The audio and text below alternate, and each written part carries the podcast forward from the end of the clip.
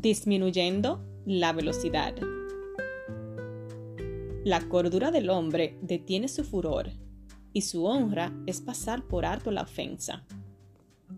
Proverbios 19:11 Disminuye la velocidad de tu ira.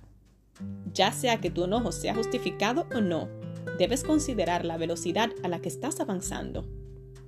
¿Estás yendo a 150 km por hora con la sangre hirviendo de furia? ¿O tal vez a 90 km por hora sintiéndose completamente indignada?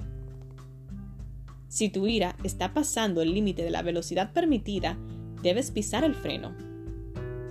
Si conduces por la autopista demasiado rápido, no podrás leer el cartel de salida, ni tampoco cambiar de carril. Para encontrar la salida, debes desacelerar.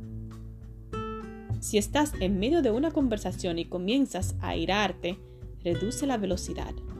Respira profundamente. Haz una pausa y sal a caminar. Si la persona está parada delante de ti esperando una respuesta inmediata, puedes decirle que vas a disminuir la velocidad de la conversación deliberadamente para asegurarte de manejar la situación con sabiduría. Últimamente, estoy poniendo una mano frente a mi boca mientras escucho a la otra persona. Esos tres segundos que me lleva a quitarme la mano de la boca para poder hablar me han salvado más de una vez.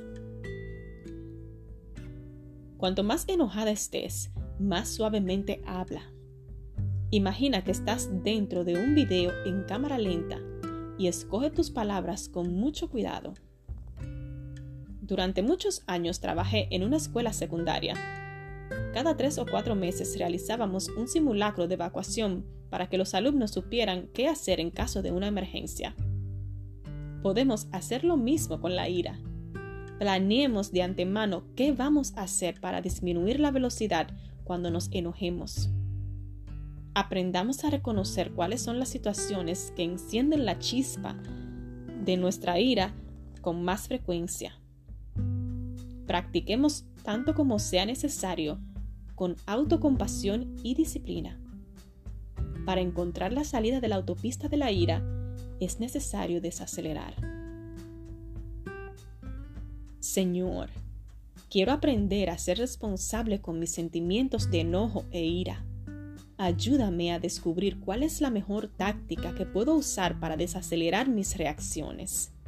Quiero manejar mis emociones de manera que no me lastime a mí misma ni a los demás. Te agradezco porque sé que no estoy sola. Dependo solo de mí, solo de tu sabiduría. Tú me ayudas y envías al Espíritu Santo para fortalecerme. Gracias Señor Jesús. Amén.